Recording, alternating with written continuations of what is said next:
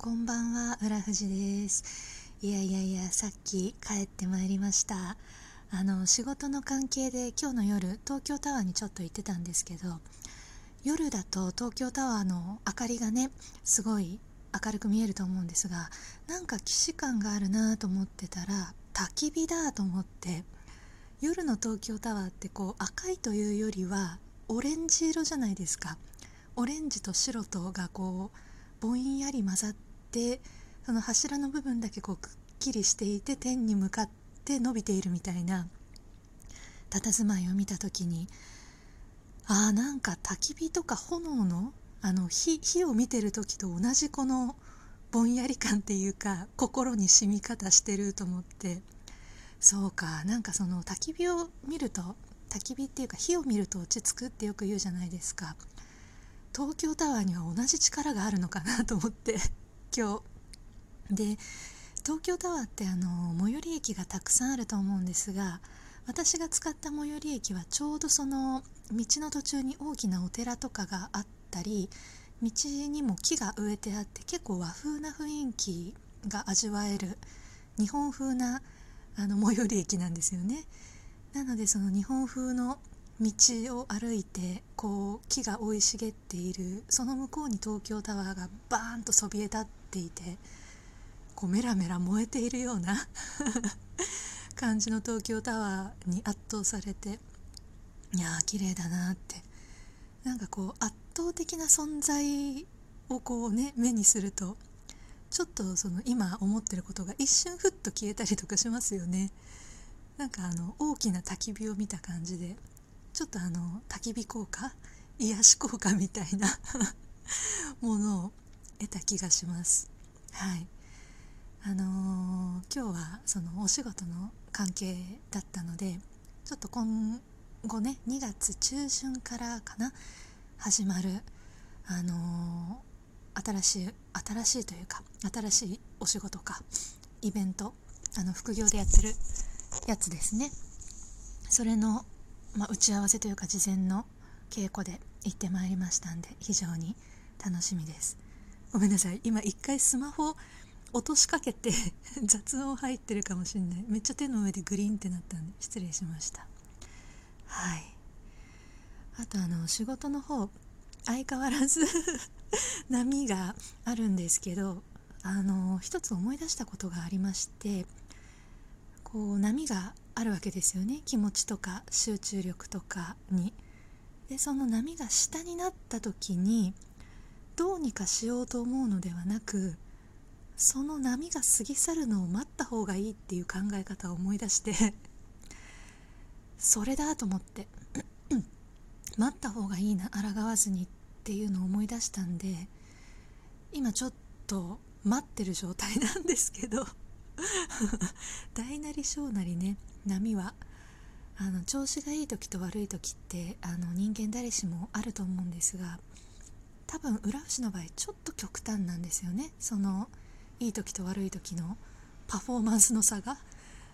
例えば例えば普通の人がえーといい時80点で、まあ、悪い時40点くらい、まあ、30点40点くらいっていう波だったとしたら多分裏富士の波っていい時は110なんだけど悪い時マイナス10みたいな極端な波みたいな。でマイナスになった時にどうしてもこう焦って早く最低でも50まで持っていかなきゃ持っていかなきゃなんとかしなきゃって思っちゃうんですよね。まあまあ思うと思うんですけど。でもその時にあのあ来てるなと。今マイナス10だなと。大丈夫そのうち50に戻るからって思った方が浦富士さんには向いてるんじゃないって昔 人に言われたのを思い出して人に言われたっていうかあの産業医の先生に言われたことがあったんですよ。ああでもそうかもって。そういえばそうかも。なんか変に抗おうとするとなんかこじらせる気もするんでとはいえとはいえ仕事をね私は会社員なので週5日勤務時間があるわけですけど仕事をしないといけないってなるわけですよね。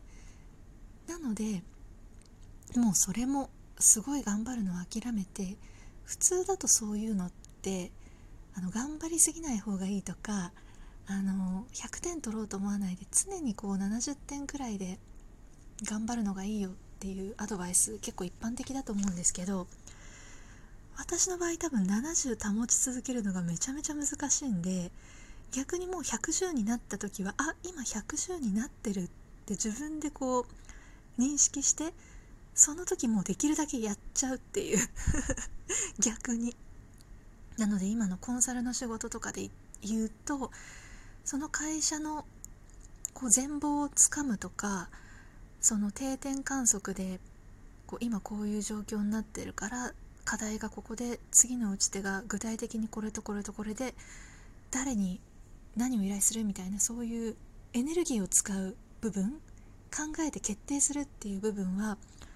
できるだけその110の時にもうガーッとやっちゃってでまたマイナス10になったらもうこなす作業だけもしくはもうほぼやらなくてもいいくらいの